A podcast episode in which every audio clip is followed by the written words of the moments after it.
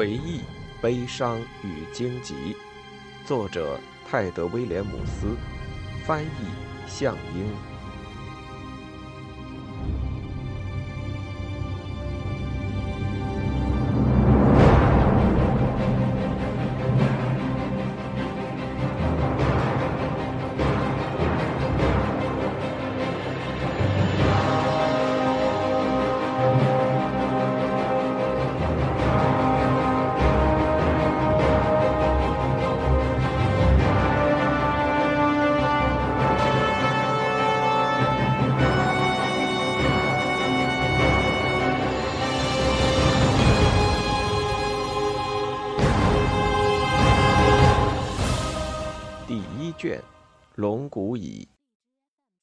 三部，雪卫西蒙。千丁之城。有人正拿斧子破坏大门，劈砍着，木片散落，木门四分五裂。医师西蒙大叫着坐了起来：“卫兵，卫兵来了！”但这里不是莫吉娜的屋子，他身上裹着汗湿的被单。躺在一间整洁房间的小床上，斧刃砍碎木头的声音还在响。没多久，门开了，嘈杂的声音更响了。一张陌生的脸从门边探进来，脸色苍白，长下巴，稀疏的头发闪着红铜色的光，就像太阳底下西蒙自己的头发。这人只露出一只蓝色的眼睛，另一只则被黑色的眼罩盖住。啊，陌生人说：“你醒了，太好了。”口音听起来像艾克兰人，还带着一丝北方的沉重腔调。他关上身后的门，挡住一部分声响。这人细瘦的身子上披了一件松松垮垮的牧师式样的长袍。我是史坦义神父。这人坐在西蒙旁边的高背椅上说。房间里除了床和一张放着羊皮纸和其他零碎东西的矮桌，就只有这一件家具。陌生人坐舒服了，靠过来拍拍西蒙的手。感觉如何？但愿好点儿了啊！是的，我觉得好点儿了。西蒙环视四周。我在哪儿？那个利蒙了。当然，你肯定已经知道了。史坦义神父微笑着。更准确的说，你是在我的房间里，呃，在我的床上。他抬起一只手，我希望你觉得舒服。这里简陋了些，呃，不过，天哪，我怎么这么笨？你之前睡在森林里，对不对？牧师又露出一丝迟疑的微笑。这里嘛，肯定要比森林好多了啊。西蒙将脚伸到冰冷的地板上，看到自己穿着马裤，安心了些，但又发现这不是他自己的裤子。我的朋友们在哪儿？黑暗的念头像云一样冒出来。毕纳比克，他死了吗？史坦一撅起嘴，好像西蒙说了亵渎的话似的。死？赞美乌瑟斯，没有。虽然他情况不好，呃，也完全算不上好。我能去看他吗？西蒙滑下床，想找到自己的靴子。他在哪儿？玛雅怎么样了？玛雅，牧师看着西蒙在地上找来找去，露出不解的神情。啊，你的同伴都没事儿，你会有机会见到他的，我肯定。靴子放在桌下。西蒙穿靴子时，史坦义神父伸手从椅子后面拿出一件干净的白色上衣。穿这个吧，他说。哎呀呀呀，你可真是急躁！你想先看看你的朋友，还是先吃点东西呢？西蒙已经系紧衣服上的带子。先看宾拿比克和玛雅，然后吃东西。他嘟囔着，直截了当。还有坎特卡。难呐，现在已经来不及了。神父的话里带着责备的意味。在那个利蒙，我们从不吃狼。我想你把他算在朋友里吧。西蒙抬起头，才发现独眼人只是开了个玩笑而已。是的，西蒙说，突然有些害羞。是朋友。那我们走吧。牧师站起来说：“他们让我保证你能吃饱，因此你越早把食物装进肚子嘛，我就能越好的完成任务。”他打开门，阳光和喧哗声一起涌了进来。西蒙在强烈的光线中眨着眼睛，抬起头，看到高大的城墙上有灰色的哨兵身影。威伦山紫棕色的巨影耸立在天际，一片棱角分明的石质建筑占据了堡垒中心地带，没有半点海霍特那种由于风格和年代的差异而形成的奇特美感。深烟灰色的砂岩块，又小又暗的窗户，沉重的门，一看就知他们是为同一个目的而建造的，防止入侵。拥挤的大院中间，正好一石开外，有一群裸着上身的人，正忙着把木材劈开。劈好的柴则放到旁边比他们头顶还高的木料堆中去。原来劈砍声是那儿来的。看着锋利的斧刃闪着光又落下，西蒙问：“他们是在干什么？”史坦伊神父转身，随着他的目光看过去。啊，他们是在造柴堆，要把红温烧掉。啊，就是那个巨人，巨人。他很快想了起来，那咆哮声，皮革似的脸，长的不可思议的手臂朝自己伸来。他不是死了吗？啊，没错，差不多是死了。石坦一说着，往主楼走去。西蒙落在后面，又悄悄往那边的木柴堆看了一眼。你瞧，西蒙，约书亚底下有些人想要大场面，你知道的。呃，把他的头砍掉，挂在门上什么的。王子拒绝了，他说那是个邪恶的东西，不是普通的动物。你知道吗？他们会穿衣服，还会使用棍子。准确的说，呃，会用棍子打人。反正约书亚说，他不会为了好玩把敌人的头挂起来，只说烧了他。史坦一拉了拉耳朵，就这样，他们要把它烧掉。今晚吗？西蒙不得不迈开双腿，才能跟上大步走的牧师。呃，只要柴堆完成了就烧。约书亚王子不希望他引来过多的注意。我肯定他同样愿意把他随便埋在山上，但人们想看到他确实的死了。史坦一神父在胸口快速画了个圣树标记。你瞧，他们从北方远道而来，这个月已经三头了，有一头还杀死了主教的兄弟。呃，这一切都太反常了。宾拿比克的小房间位于主楼中庭，在礼拜堂外。他看起来很苍白，比西蒙想象的更瘦小，像被人抽掉了身体的一部分。但他的笑容很愉快。西蒙无有，他小心地坐起来，小小的棕色身躯上缠满了绷带，一直包到锁骨。西蒙控制住想把他拉起来拥抱他的冲动。怕让正在愈合的伤口又裂开，于是他坐到小床边，握住宾拿比克温暖的手。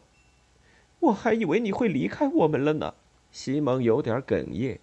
哦，确实，确实是这样。从那支箭射中我的时候开始，矮怪悲伤地摇了摇头。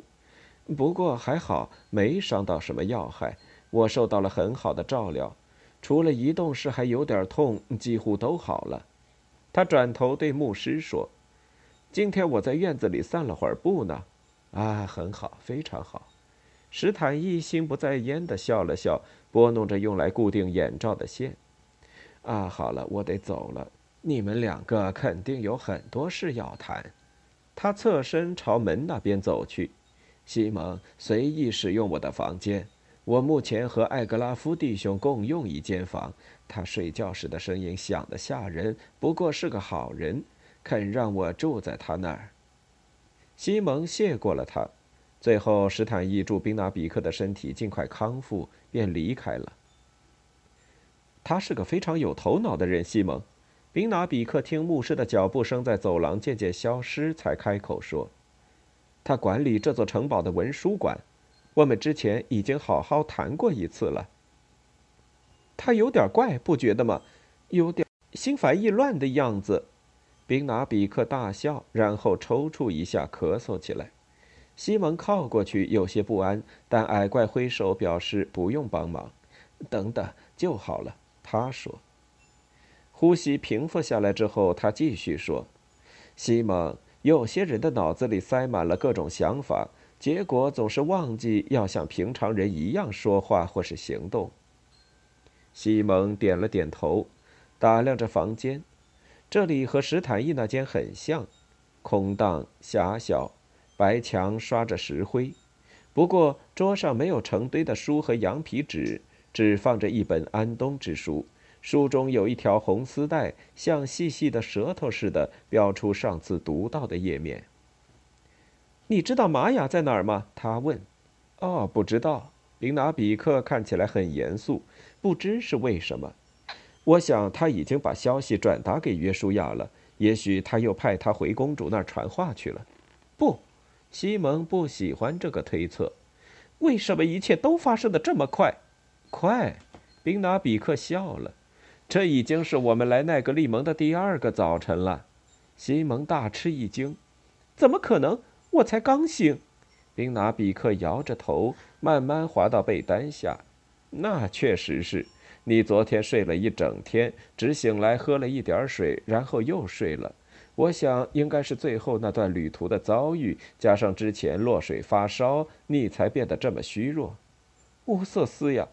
他有种被自己身体背叛的感觉。玛雅真的被牵走了吗？宾拿比克从被单下伸出一只手，安慰他说：“我还没听说有这事，呃，只是猜测。他说不定就在附近，也许和女人待在一起，或者在佣人间。说到底，她是个女仆嘛。”西蒙气呼呼地瞪着眼睛。宾拿比克轻轻把手收回。刚才男孩一激动。无意中推开了他，耐心点，西蒙无友。矮怪说：“你已经完成英雄般的壮举了，来到这么远的地方，谁知道接下来还会发生些什么呢？”你说的对，大概。他深吸一口气，而且你还救了我一命呢。宾拿比克指出：“那有什么了不起的？”西蒙心不在焉地拍了拍矮怪的小手，站起来。你也救过我的命好几次呢，朋友就是朋友。宾拿比克保持微笑，但眼里透出疲倦。嗯，朋友就是朋友，他赞同说。说了这么久了，我得赶紧再睡会儿。接下来几天会有了不得的大事要做。你能不能帮我看看坎特卡有没有被照顾好？史坦义本来答应把他带来的，不过我怀疑这事已被他从忙乱的脑袋里挤出去了，就像挤一个他压着自己的，呃，一个枕头。当然可以，西蒙说着打开门。你知道他会在哪儿吗？呃，史坦义说是在，嗯，马厩。宾拿比克打着哈欠回答。西蒙离开了房间。走到中庭，他停下了脚步，看着人们经过，朝臣、佣人和牧师，没人多看他一眼。他陷入了两难的境地：首先，他完全不知道马厩在哪里；其次，他非常非常的饿。史坦义神父说过，必须看着他吃饱肚子，但却不知跑哪儿去了，真是一只老笨鸟。突然，他在中庭发现了一张熟悉的脸。在回忆起那人叫什么之前，他已迫不及待地往那个方向走了好几步。桑福哥，他喊道。琴师停下脚步，四处张望，想弄清谁在叫自己的。他发现西蒙朝自己这边跑来，眨眨眼睛，满脸困惑地看着年轻人跑到面前。呃呃，什么事啊？琴师穿着一件鲜艳的紫色紧身衣。黑发优雅地从同色的羽毛帽底垂下，站在维持着礼节性微笑的音乐家面前，即使穿着干净衣服，西蒙也觉得自己寒酸。你有什么事要告诉我吗？我是西蒙，你可能不记得了，在海霍特的葬礼宴席上，你跟我说过话的。桑福哥轻轻皱起了眉头，又花了些时间盯着他看，终于露出了恍然大悟的样子。西蒙啊，是你！对了对了，那个负责倒酒、说话文雅的孩子。真抱歉，我刚才完全没认出来。你可是长大了不少呀。我长大了吗？情诗咧嘴笑了。应该说，上次见你时，你脸上还没这些毛呢。他伸手托着西蒙的下巴，反正我不记得你有毛。西蒙好奇地伸手摸摸自己的脸，是有点毛，软软的，就像他手臂上的汗毛。桑福哥张嘴大笑起来：“你怎么会没感觉到呢？我第一次长出代表男子汉的胡须时。”每天都跑到妈妈的镜子前看她长什么样，她摸摸自己刮得干干净净的下巴。现在嘛，每天早上一边骂一边把它剃干净，好在女士们面前显得亲切些。西蒙脸颊发烫，自己肯定像个乡巴佬。我已经很久没机会照镜子了。嗯，桑福哥自上而下打量着他。如果我没记错嘛，你也更高了。你怎么会到奈格利蒙来呢？啊，不过也不难猜，这里不少人是从海霍特逃来的。我的约书亚殿下并不是唯一一个。我知道，西蒙说，他觉得有必要说些什么，好让自己和这个穿着时髦的年轻人处于平等地位。我帮他逃出来的。情诗挑起了眉毛。哦，真的吗？哎呀，好。听上去是个有趣的故事，真的。哎，你吃过饭没有？或者你想来点酒？我知道现在还早，不过说实话，我整晚都没上床，没睡觉。有吃的就太好了，西蒙说。不过我得先做件事，你能带我到马厩去吗？桑福哥微笑着。又是什么打算呀，年轻的英雄？啊，你会一骑绝尘到厄克斯特，把派拉兹的脑袋装进袋子送给我们吗？西蒙的脸又红了，但这次带着欢乐。来吧，来吧，情诗说：“马厩，然后是食物。”当西蒙问坎特卡在哪儿时，那个驼背、苦脸、用草叉塞干草的人怀疑的打量着他。“嘿，你问他做什么？”那人反问，接着摇摇头：“真是个坏东西，不该把他安排在这儿的。”我肯定不会，但王子发了话，几乎把我的手都咬掉。那畜生，好吧，西蒙说：“你应该很高兴可以摆脱他，带我去见他。”那可是头邪恶的畜生，我告诉你。”那人说着，他们跟着他一瘸一拐的脚步，穿过整间黑暗的马厩，从后门出去，到了一个笼罩在城墙阴影里的泥泞院子。有时候我们会把牛带到这里宰杀。”那人说，指着一个正方形的小坑。不知王子干嘛把这只狼活着带回来，让可怜的老卢卡曼操心。应该一下子扎死这邪恶的东西，就像那巨人。西蒙厌恶地看了一眼驼背，然后大步往小坑走去。坑旁的木桩上系着一根绳子。长绳一直延伸到坑里，绕着狼脖子。坎特卡侧躺在泥泞的坑底。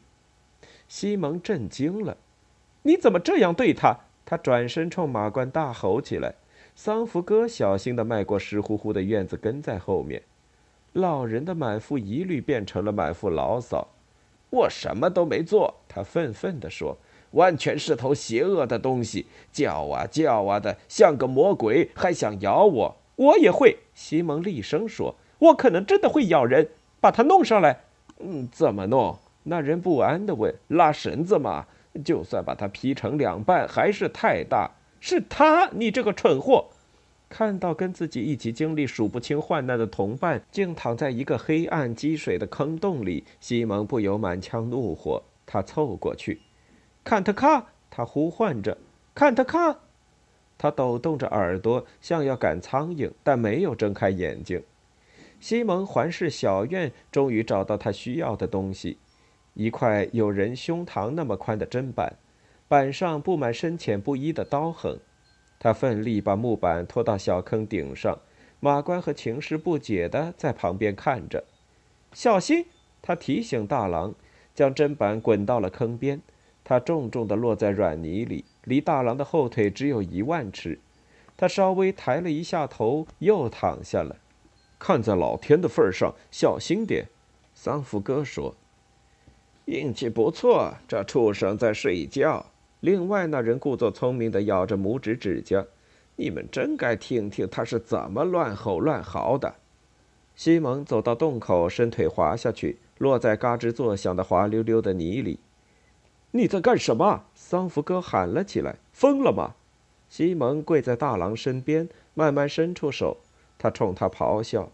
他张开手指，他探出脏兮兮的鼻子闻了闻，然后伸出长长的舌头舔他的手背。西蒙的手继续探过去，挠他的耳朵。发现他身上有表面看不到的伤，有些骨头也断了。他心里难过极了，转身直立砧板，插在靠近坑壁的泥土地里，然后又回到坎特卡身边，用手臂环抱住他的身子，让他人立起来。他疯了是不是？一脸苦相的男人对桑福哥说，也像是自言自语。你闭嘴！西蒙吼道。发现自己干净的靴子和衣服已经沾满泥水，抓住绳子，我叫你们拉就拉。桑福哥，要是他不肯，就把他的头砍下来。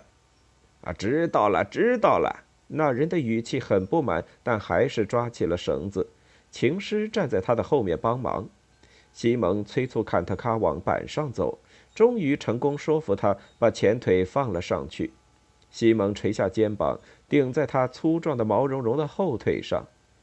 准备好了吗？用力！随着他的叫声，绳子绷紧了。刚开始，坎特卡挣扎了一会儿，反向拖动绳子，将身体的相当一部分重量压在了西蒙的身上。西蒙的脚在软泥里打滑。正当他以为自己要滑倒在地，被一头大狼压碎在泥坑里死掉时，坎特卡慢慢放松了力气，任由绳子拖动。西蒙还是滑倒了。但他满意的看到大狼在坑壁上又踢又刨，向上攀登。当他的黄眼睛和大脑袋出现在坑口，马关和桑福哥一同发出错愕的惊呼声。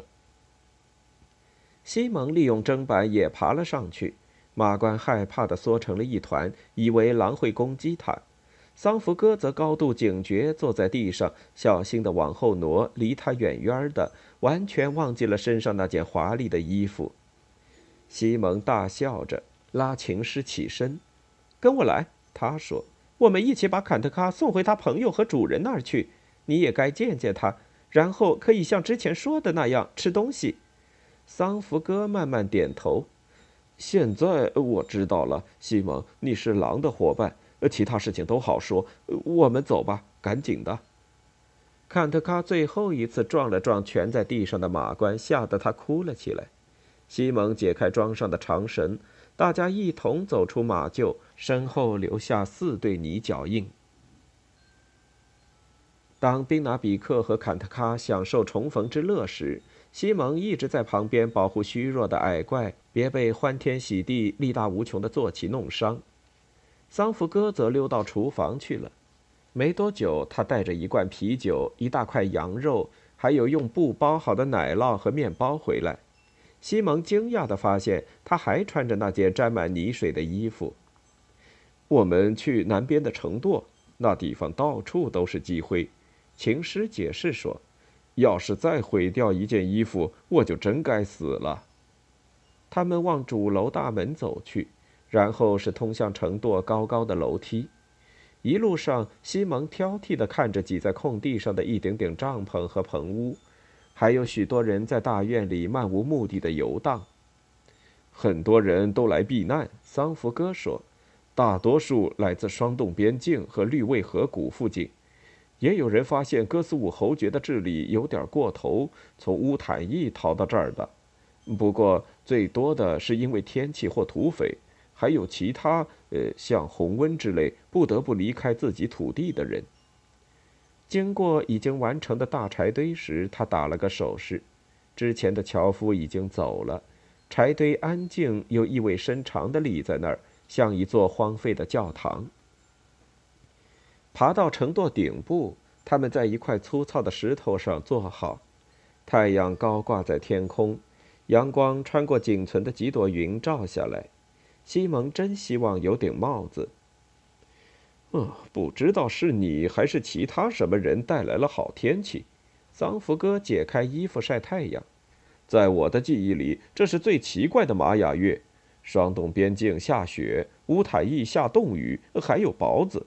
两星期前，我们这儿也下过冰雹，足有鸟蛋那么大呢。他拆开裹在食物外的布，西蒙远眺周围的景色。他们坐在内城高高的城墙上，从这里看出去，奈格利蒙像张毯子，在脚下伸展铺开。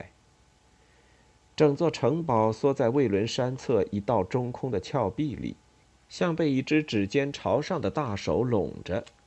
他们对面的西城垛下方是城堡宽阔的城墙，城墙外奈格利蒙弯曲的街道顺着山坡往下延伸至城市外墙，再往外去，则是几乎看不到边的广阔牧场和低矮丘陵，还到处遍布着石头。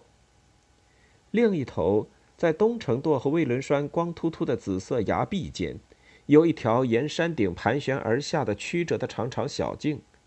小径两旁的山坡上分散着上千个黑点，反射着闪烁的阳光。那是什么？西蒙指着那边问。桑福哥斜眼看去，嘴里不忘咀嚼。你问那些钉子？钉子？我问的是山崖上那些长长的尖石头是什么？琴师点点头。那就是钉子。你以为奈格利蒙是什么意思呀？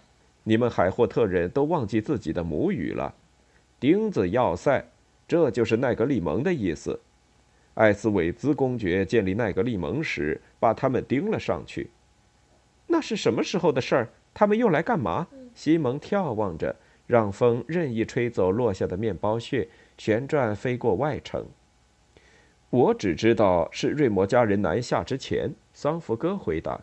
不过他是在瑞摩家弄到的钢铁，就是那些铁块，戴夫林制造的。他意味深长地补了最后一句，但西蒙从没听过这个名字。可为什么呢？看起来像个铁圆子，防止希瑟的入侵呗。桑福哥公布了答案。艾斯韦兹惧怕他们，因为这里其实是希瑟的土地，他们的大城市之一。我不记得那时候的名字了。呃，就在这座山的另一边。大智照。西蒙看着锈蚀的金属灌木林，平静地说：“嗯，就是这个名字。”琴师赞同。据说希瑟不能抵抗铁器，否则就会中毒甚至死掉。因此，艾斯韦兹在他的城堡周围安上这些铁钉子。本来城堡的正面也围满了钉子，不过希瑟一走嘛，他们就成了障碍，导致集市货物很难运进来。后来，约翰国王将这地方给了约书亚。我怀疑，主要还是想让他和他的兄长离得越远越好吧。总之，除了山坡上，我的领主把其他的钉子都拆了。我想，他可能还觉得挺有意思呢。我那位王子殿下哟，他可喜欢那些古老的东西了。一起享用啤酒时，西蒙给琴师讲了自从他们见面之后发生的事。但省去了费解的部分，因为他知道琴师一定会问些问题，可他自己都没有答案。桑福哥被整个故事触动，但他对营救约书亚和莫吉娜牺牲那部分更感兴趣。嘿，艾丽加那个混蛋！他最后说。西蒙惊讶地发现，琴师脸上充满了发自内心的愤怒，仿佛风暴刮起。那怪物刚出生，约翰国王就该把他掐死，至少不该让他带领整支军队来折磨色雷星人。最不应该的就是把他送上龙骨王座，给咱们所有人都带来灾祸。但他已经这样了。西蒙一边吃一边说：“你觉得他会派兵来奈格利蒙吗？”只有上帝和魔鬼才知道。桑福哥苦笑着：“魔鬼已经把柱压到他那边了。”他可能还不知道约书亚在这儿吧，但这瞒不了多久。这座堡垒非常非常的坚固。这一点我们还是得感谢早就死掉的艾斯韦兹。但坚固不坚固都一样。我没法想象艾丽加会袖手旁观约书亚在北方发展势力。可我以为约书亚王子不想当国王。西蒙说：“他是不想，但艾丽加不信。野心勃勃的人永远不会相信其他人不想争夺权力。另外，还有派拉兹在他耳边不断进献谗言佞语。可多年来，约书亚和国王不是一直敌对吗？远在派拉兹来之前。”桑福哥点点头。他们俩嘛，矛盾是不少。他们曾经也彼此关爱，甚至比大多数兄弟都更亲密。至少约书亚的老仆人是这么说的。但最后他们还是吵翻了。接着海丽莎死了。海丽莎是谁？西蒙问。艾丽家的那般妻子。那时候艾丽加还是王子，正代表他父亲跟瑟雷星人打仗。约书亚则带着他赶去和兄长会合，但是他们的队伍被瑟雷星骑兵伏击。约书亚为了保护海丽莎，失去了一只手，但无济于事。那骑兵实在太多了。西蒙长出一口气，原来是这样。不管他们之间有多少情谊，呃，都在那时候死掉了。人们是这么说的。思考一会儿桑福哥的话，西蒙站起来伸展腿脚，肋骨旁的刺痛提醒了他。那现在约书亚王子打算怎么办？他问。琴师挠挠手臂，俯视大院儿。我猜不出来。桑福哥说。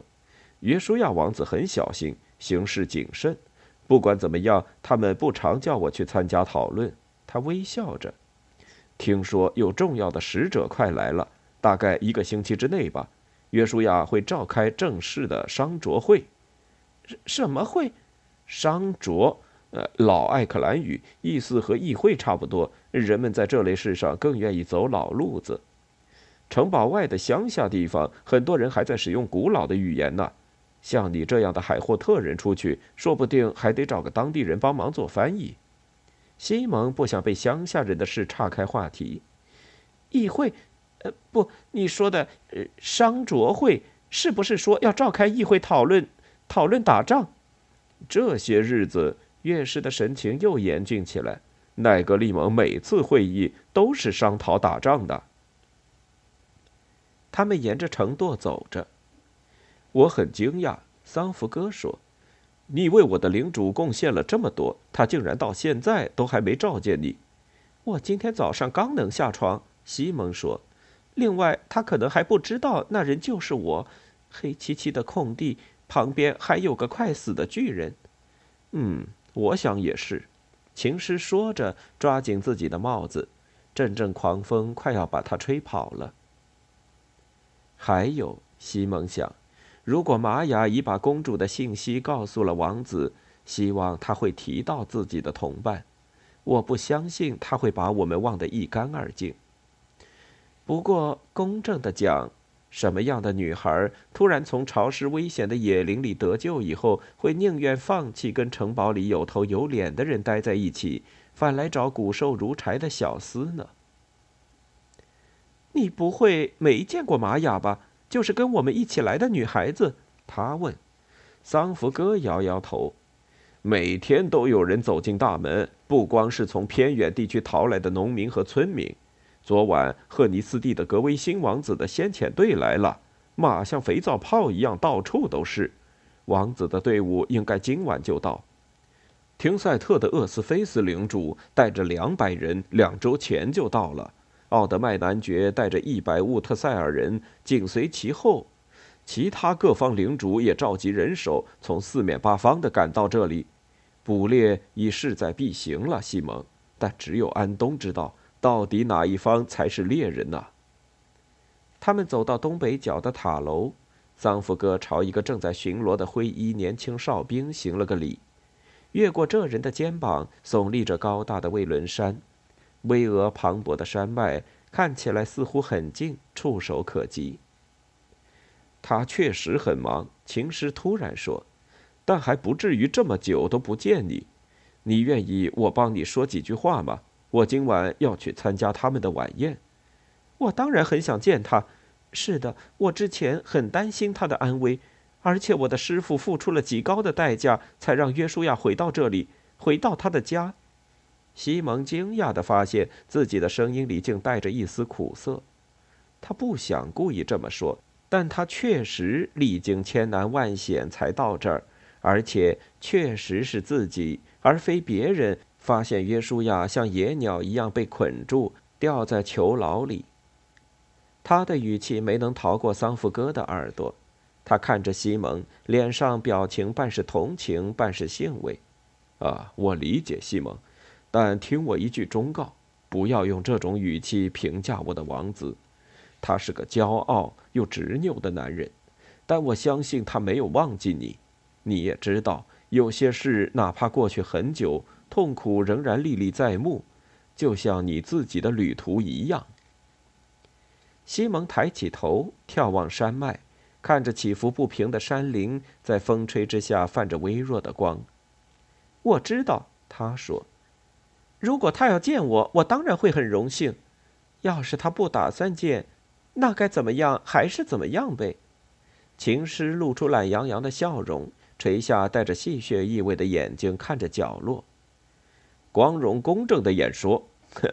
来吧，让我带你去看看奈格利蒙的钉子。光天化日之下，这景象确实令人吃惊。只见城堡东墙下离壕沟十几尺远，大地上遍布闪亮的点，斜上山坡，延伸了四分之一里格左右，直到山脚为止。它们对称的排列成行。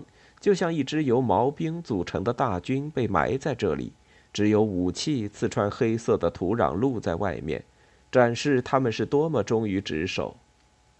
蜿蜒的小路从山脉西侧一个山洞里穿出，来回盘旋，活像一条蛇道，最后止于奈格利蒙沉重的东门门前。不管那人到底叫什么，他摆上这么多东西，就因为害怕西瑟。西蒙看着面前铺开的如丝般光滑的奇异的黑色庄稼，不知所措地问：“干嘛不干脆装到城墙上呢？”是埃斯韦兹公爵那般派来的，他打破先例，将城堡建在西色的土地上。另外嘛，为什么不装在城墙上？好吧，我觉得他害怕他们能找到某种方法跨城墙。或是穿越地底，现在这么一弄嘛，他们无论如何都得通过铁屏障。西蒙，你现在看到的还不到一半呢。以前城堡四面都插满了这些东西。桑福哥挥舞臂膀，画出一个大圈。那希瑟呢？西蒙问。他们打来了没有？桑福哥皱起了眉头。反正我是没听说。关于这个，你该去问问老神父施坦义，他是这里的文书官兼历史学家。西蒙笑了，我已经见过他了，有趣的老家伙，不是吗？有一次，他告诉我，艾斯韦兹建造这地方时，希瑟把它叫做，叫叫做……哎，该死的！我应该知道这些古老的故事吧？我是个歌手。总之，他们给他取了个名字，意思类似“呃，逮住猎人的陷阱”之类的什么。呃，说艾斯韦兹把自己关在了这样的地方，自投罗网。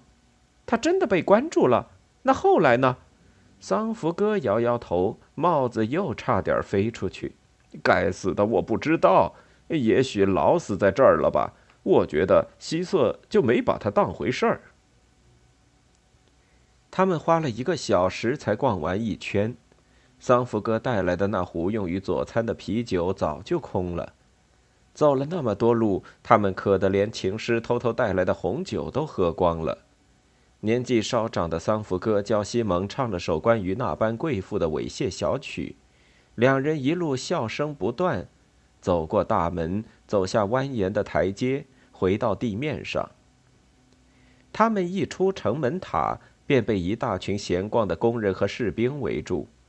从士兵们衣冠不整的模样看，大多数应该是在休息。所有人都在叫嚷推搡，西蒙则被夹在一个胖子和一个满脸胡子的卫兵中间。这是怎么了呀？他冲被涌动人潮极远的桑福哥叫道：“我我也不知道。”琴师也大叫着回答：“也许赫尼塞哈的格威辛到了吧？”胖子转过红彤彤的脸，对着西蒙：“不是，不是。”他愉快地说，呼吸中散发出啤酒和洋葱的味道。是巨人王子杀死的那个东西。他指着柴堆，可他依旧安静地站在大院里，上面什么都没有。可我没看到巨人呢，西蒙说。他们是在准备。那人说：“我跟其他人一起过来，一定要看到。我外甥也是其中之一，帮忙抓住了这头鬼畜生呢。”他骄傲地补上了一句。又一波喧闹声响起。前面的人似乎看到了什么，他们的话被迅速传到后面看不到的人耳里，人人都伸长脖子，孩子们还被耐心的满面尘土的母亲举到了肩上。西蒙四下张望，桑福哥已经不见了，他踮起脚尖，发现人群里没几个人跟自己一样高。柴堆另一边是用亮丽的丝绸制成的帐篷或雨棚。棚前是身穿各色衣服的城堡侍臣，他们坐在凳子上交谈，衣袖随着手上的动作上下翻飞，仿佛停满树枝的羽毛鲜艳的鸟他仔细看着那一张张脸庞，希望能发现玛雅。也许他已经找到了肯收留他的贵妇人。对他来说，回到海霍特或不知究竟在哪儿的公主身边，肯定不安全。但他不在那里，他还没来得及转回人群中寻找他，一群穿着盔甲的人就出现在内城墙的拱道上。人们急切地交谈着。开头六个士兵走过之后，来了一队拖着高大木车的马。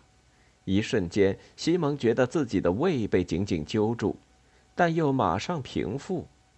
难道每次有马车嘎吱经过，都要反胃呕吐吗？车轮慢慢停下，士兵们聚集在旁边，把车上那个高高隆起的白色东西卸下来。西蒙的目光扫过贵族那边，似乎瞥到一个长着乌鸦般黑发和白皮肤的人影。他仔细朝那个方向看，希望是玛雅，但大笑的朝臣们挤在了一块儿，又把他的视线挡住了。和八名卫兵之力。总算把巨人的尸体绑在了杆子上，就像运送从国王猎区打回来的鹿一样。但就算如此，在抬起杆子之前，他们还得先把它从马车上弄到地上。那东西的膝盖和手肘都被捆在一起，背脊擦着地面颠簸起伏，巨大的双手随之在空中甩动。之前不停往前挤去的人群，现在又因恐惧和嫌恶惊叫着往后退。那东西现在看来更加像人类，西蒙想，比起之前在昏暗的长街森林里站在自己面前时更像。死亡使那张黝黑的脸松垮下来，也不再有威胁的吼叫，表情看来似乎是迷惑。仿佛听到不明所以的消息的样子。和史坦义说过的一样，他腰上裹着粗布，一条用某种红色的石头做成的腰带垂下来，拖在满是尘土的大院的地上。西蒙旁边的胖子叫嚷着让士兵们走快点儿，又愉快地看了看西蒙。你知道他脖子上挂着啥吗？他叫着。西蒙被左右夹住，只能耸耸肩。一串骷髅，那人说，兴奋的好像是他把骷髅挂到巨人尸体上似的，当做项链戴在脖子上。王子说要为那些骷髅举行安冬葬礼，可没人知道他们是谁。他又转回去看好戏了。有几个士兵已经爬到了柴堆上，帮着把那头庞然大物拉到位。最后，尸体总算是被成功的放了上去。从交叉的手臂和腿中间抽出的杆子也被丢入了柴堆。最后一人跳到地面上，巨尸突然向前滑了一下，突如其来的动作吓得一个女人尖叫出声，几个孩子甚至哇哇大哭起来。这时，会议军官大声下令，一名士兵靠近柴堆，将手里的火把丢进事先扎好、捆在木柴旁的稻草堆。夕阳中，火焰透明的不可思议，将稻草烧得卷曲起来。火势蔓延，吞噬更多的燃料。一缕缕烟在巨人身旁缭绕，热流经过他杂乱的毛发，仿佛夏天扭曲的干草。在那儿，他又看到了他，在柴堆的那一边。他试着往前推进，肋骨却撞在一只尖尖的手肘上。那人努力捍卫自己选定的位置，他只好灰心丧气地停下。盯着他出现过的位置，看到了，但他发现那人并不是玛雅。那个黑发女人穿着精工细琢的暗绿色斗篷，长得非常漂亮，象牙般的皮肤，还有一对眼角翘起的大眼睛，看起来大概有二十岁了。西蒙看到他一直盯着燃烧的巨人。此时，火已经点燃高处的松木。巨人的毛发也开始卷曲发黑，升腾的烟就像一道帘子，遮住了他的身形，更加看不真切。西蒙很想知道他到底是谁，而且，身边的那个利盟人都在大叫，冲着烟柱挥舞拳头。他为什么会用那么悲伤又愤怒的眼神，直直的瞪着火焰呢？